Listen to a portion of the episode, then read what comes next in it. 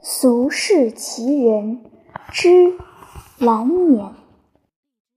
古玩行中绝对有天敌，就是造假画和看假画的。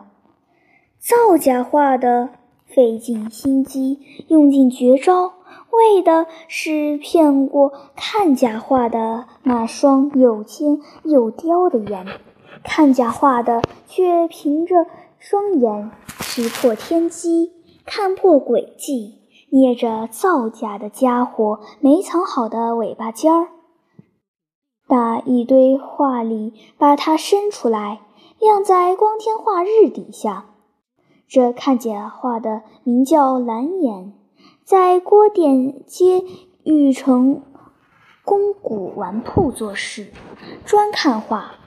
蓝眼不姓蓝，他姓姜，原名在堂。蓝眼是他的外号，天津人好起外号，一为叫好，一为好记。这蓝眼来源于他的近视镜，镜片厚的赛平底，颜色发蓝，看上去真赛一双蓝眼。而这蓝眼关键还是在他的眼上，据说他关灯看画也能看得出真假。画虽有点悬，能耐参不假。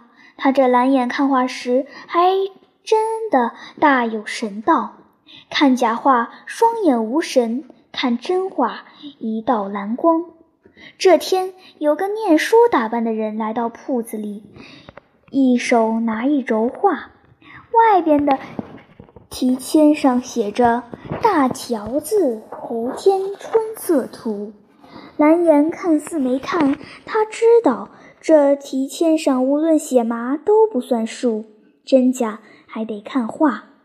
他唰的一拉，急如闪电，露出半尺画心，这便是蓝颜出名的半尺活。他看画无论大小，只看半尺，是真是假，就拿这半尺画说话。绝不多看一寸一分。蓝颜面对半尺画，眼睛唰的闪过一道蓝光。他抬起头来问来者：“你打算卖多少钱？”来者没急着要价，而是说：“听说西头的黄三爷也攀过这幅画。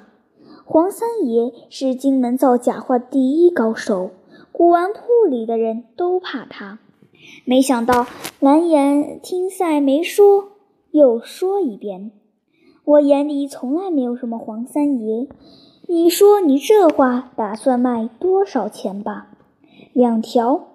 来者说：“这两条是二十两黄金，要价不低，也不算太高。两边稍稍的你抬我压，十八两便成交了。”打这天起。金门的古玩铺都说，郭店街的玉成功买到一轴大条子石涛的山水，水墨线像苍润之极，上边还有大段题跋，尤其难得。有人说这件东西是打北京某某王府流落出来的，来卖画的人都不大在行，蓝眼却抓个正着。花钱不少，东西更好。这么精的大条子，十年内天津的古玩行都没见过。那时没有报纸，嘴巴就是媒体，愈说愈神，愈传愈广。接二连三，总有人来看画。玉成功都快成绸缎庄了。世上的事说足了这头，便开始说那头。大约试过三个月，开始有人说玉成宫那幅大条子靠不住，初看挺唬人，可看上几遍就稀汤寡水，没了精神。真假画的分别是：真画经得住看，假画受不住瞧。这话传开之后，就有新闻冒出来，有人说这画的是西头黄三爷一手造的债品。这话不是等于拿盆脏水往人家蓝眼的袍子上泼吗？蓝眼有根，理也不理，愈是不理，传的愈玄。后来就说的有鼻子有眼了，说是有人在真市街一个人家里看到了这轴画的真品，于是又接二连三、不间断有人去玉成宫古玩铺看画。但这回是想瞧瞧黄三爷有嘛能耐把蓝眼的眼蒙住的，向来看能人栽跟斗都最来劲儿。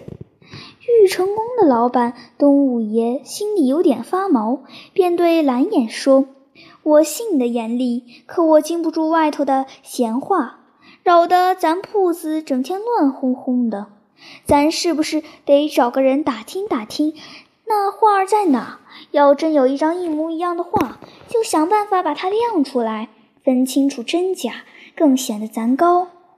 蓝眼听出老板没底，可是流言闲语，谁也没辙，除非就照老板的话办，真奇一起亮出来，人家在暗处闹，自己在明处赢。东老板找来尤小五，尤小五是天津卫的一只地老鼠，到处乱钻，麻事都能叫他拿耳朵摸到。他们派尤小五去打听，转天有了消息，原来还真有另一幅大条子，也叫《胡天春色图》，而且真的就在真市街一个姓崔的人家。东老板和蓝眼都不知道这崔家是谁，东老板便叫尤小五引着蓝眼去，蓝眼不能不去。待到了那家一看，眼镜片刷刷闪到两道蓝光，傻了。真画原来是这幅，铺子里那幅画是造假的。这两幅画的大小、成色、画面全都一样，连图章也是仿造的，可就是神气不同。瞧，这幅真的是妈神气！他当初怎么打的眼，已经全然不知。此时面对这画，真恨不得钻进地里去。他二十年没看错过一幅，他蓝眼简直成了古玩行里的神。他说真必真，说假必假，没人不信。可这回一走眼，传了出去，那可毁了。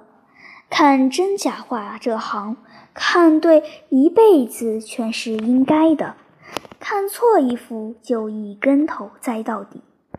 他没出声，回到店里跟老板讲了实话：玉成功和蓝眼是连在一起的，要栽全栽。东老板想了一夜，有了主意，决定把崔家那轴大条子买过来。花大价钱也在所不惜，两幅画都攥在手里，哪真哪假就全由自己说了。但办这事，他们绝不能露面，便另外花钱请个人去，假装买主，跟随尤小五到崔家去买那轴画。谁料人家姓崔的开口就是天价，不然就自己留着不卖了。买东西就怕。一边非买，一边非不卖。可是去装买主的这个人心里有底，因为来时东老板对他说：“就是砸了我的铺子，你也得把画给我买回来。”这便一让步，最后竟花了七条金才买到手，反比先前买的那轴花多了近三倍的钱。待把这轴画拿到玉成宫，东老板舒口大气，虽然心疼钱，却保住了玉成宫的牌子。他叫伙计们把两轴画并排挂在墙上，彻底看个心底明亮。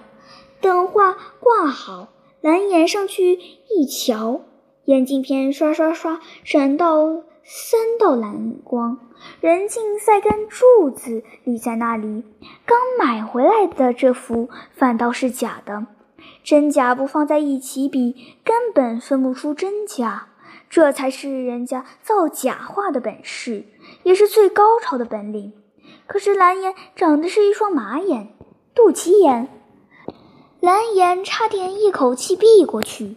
转过三天，他把前前后后的事情捋了一遍，这才明白，原来这一切都是黄三爷在暗处做的圈套，一步步叫你钻进来。人家真话卖的不吃亏，假话卖的比天高。他忽然想起，最早画的那个书生打扮的人，不是对他说过，黄三爷也攀过这幅画吗？人家有话在先，早就说明白这幅画有真有假。再看打了，怨谁？看来这位黄三爷不单冲着钱来的，干脆就是冲着自己来的。等到他明白了这一层，才算明白到家，认栽到底。打这儿起，蓝眼卷起被服卷儿，离开了玉成宫。自从不丹天津古玩行没他这好，天津地面也瞧不见他的影子。